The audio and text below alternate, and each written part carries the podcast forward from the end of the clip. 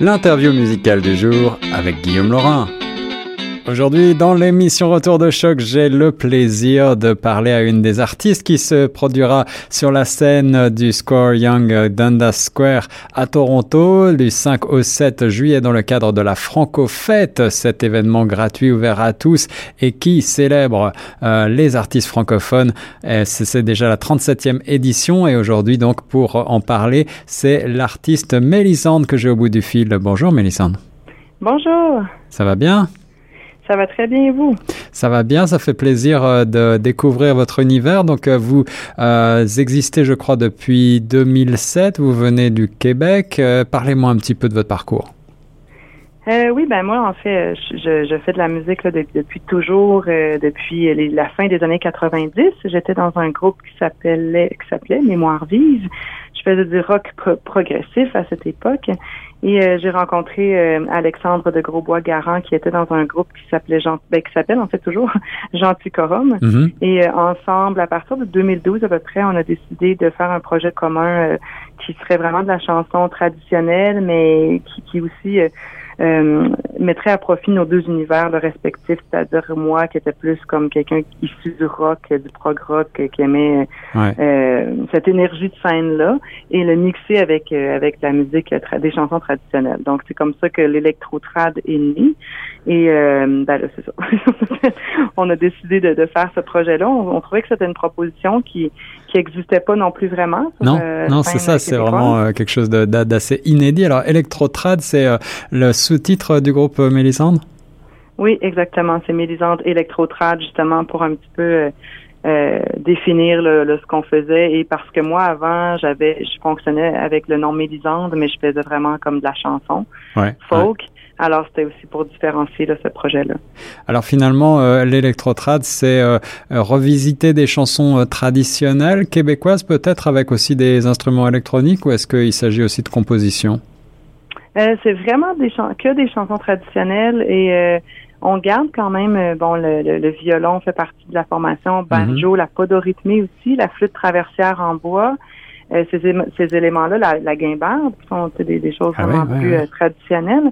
Mais à ça, on ajoute bon de la basse électrique, du drum avec des drum pads, le, fameux euh, son électro, drum machine, et évidemment sur séquence avec live. donc, on, on, a vraiment un ordinateur, un ordinateur sur scène et il y a des claviers aussi, évidemment. Donc, tous ces éléments-là réunis font, donnent un son vraiment, donnent le son électro à, à ça. Là. Et euh, c'est des chansons euh, pour le deuxième album. Premier album, c'était dans les recueils hein, où j'avais trouvé les chansons. Deuxième album, je suis allée dans les centres d'archives écouter les, les, les archives audio euh, jusqu'à Washington à la Library of Congress.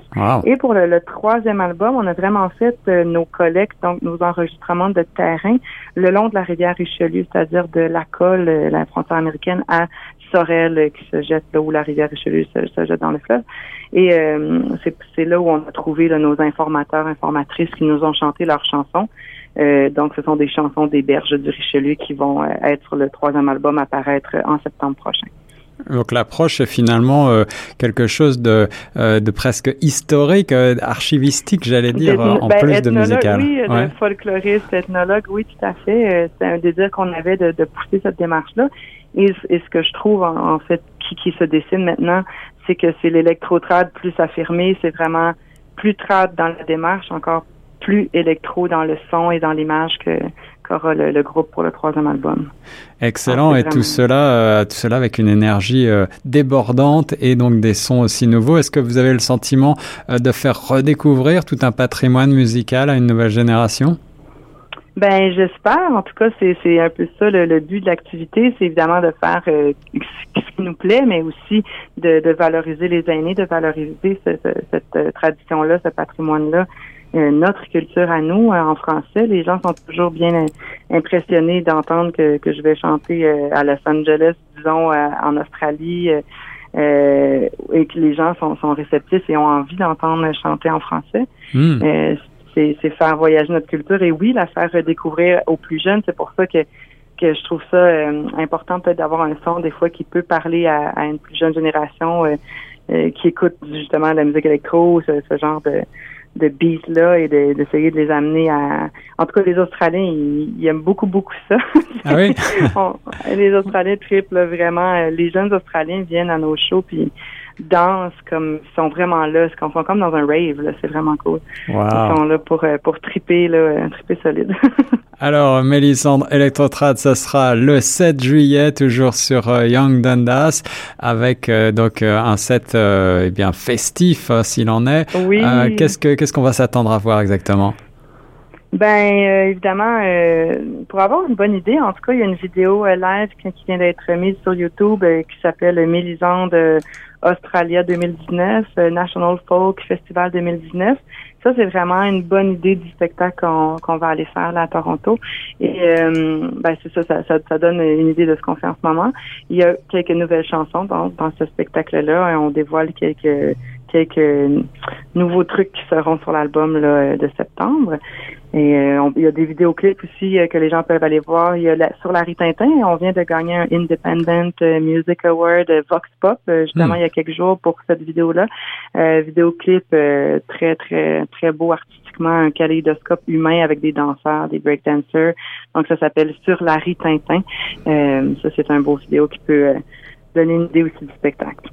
Mélissandre Electrotrad, donc le 7 juillet prochain dans le cadre de la Franco-Fête à Toronto. C'est un événement gratuit à ne pas manquer. Allez euh, applaudir euh, Mélissandre et allez aussi faire un tour pour euh, vous familiariser avec l'univers à nul autre pareil de Mélissandre Electrotrad sur le site mélissandremusic.com. Mélissandre, merci beaucoup d'avoir été mon invité aujourd'hui dans Retour de ben, Choc. merci à vous. Merci. Bon concert et nous on reste sur Choc FM 105.1.